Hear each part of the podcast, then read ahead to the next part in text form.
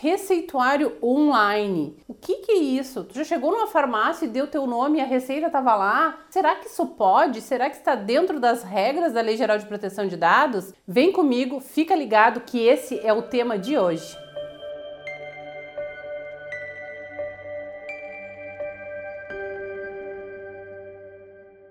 Receituário online. Vou te contar uma história. Tu gosta de história? Então, pois é.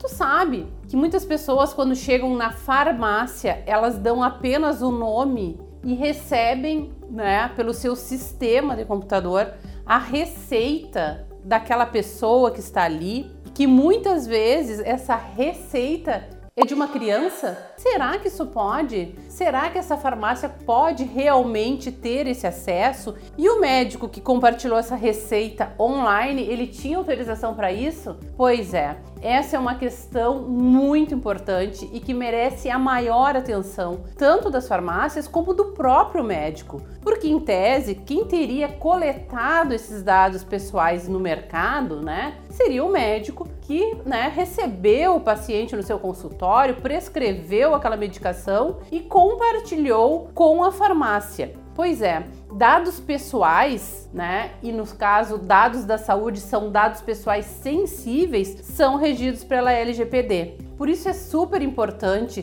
que tanto as clínicas médicas como as farmácias tenham uma política de privacidade escrita especificamente para essa empresa que fale, que relate esses tratamentos de dados pessoais, né, que faça o um enquadramento deles com as bases legais da lei para ver se realmente é possível ou não esse compartilhamento e ver ainda, verificar se não é o caso de pegar o consentimento específico desse paciente para esse tratamento de dados. E quando a gente fala em dados da saúde, que são dados sensíveis, a lei exige que a gente seja muito transparente com o paciente, que ele esteja realmente inteirado de todos os tratamentos que tu vai dar a partir daquele momento que tu entrou naquele consultório médico e entregou informações muito valiosas para ti da tua saúde.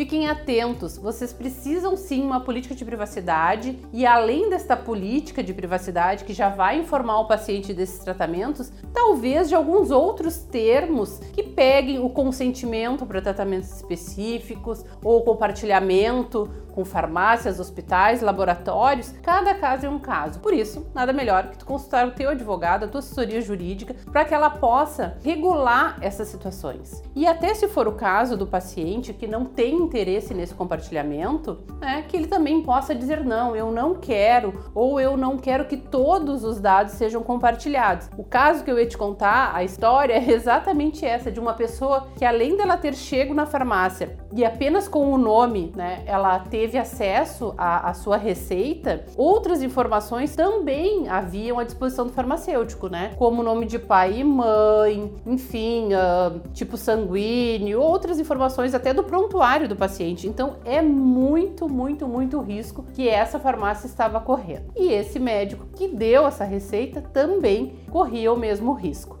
a Lei Geral de Proteção de Dados, ela não tá para brincadeira. Então, procura te informar, fica muito atento a essas questões e se tu ainda ficou com dúvidas, eu tenho outros vídeos aqui no canal falando especificamente da Lei Geral de Proteção de Dados para médicos e clínicas médicas. Então, me segue, clica no sininho que tu vai receber a notificação toda vez que eu postar um vídeo novo por aqui.